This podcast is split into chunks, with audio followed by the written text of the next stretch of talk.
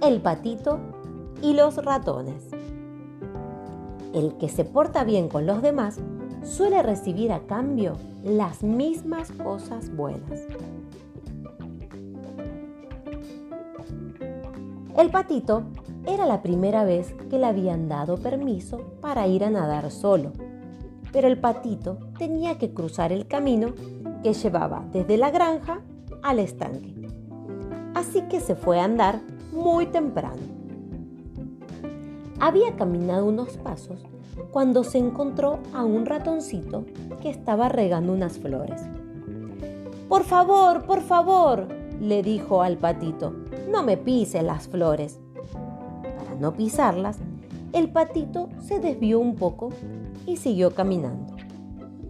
Entonces se encontró con otro ratoncito que estaba haciendo un colchón de hojas. Por favor, por favor, le dijo al patito, no estropees mi colchón. Para no deshacer el colchón, el patito se desvió otro poco y siguió caminando. Al poco rato, se encontró con otro ratoncito que estaba pintando las alas de una mariposa. Por favor, por favor, le dijo al patito, no espantes a mi mariposa. Y por tercera vez el patito se desvió un poco más y finalmente llegó al estanque, donde estuvo nadando muy a gusto.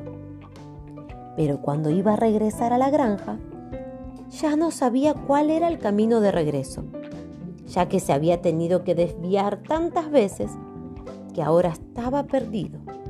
Y se puso a llorar de miedo. Al escuchar sus lamentos, aparecieron los tres ratoncitos que tan amablemente como habían actuado con él, para no pisar las cosas que le gustaban, lo llevaron de vuelta a la casa por el camino más recto. Con esto nos damos cuenta que todo el bien que le podamos hacer a los demás, un día regresa.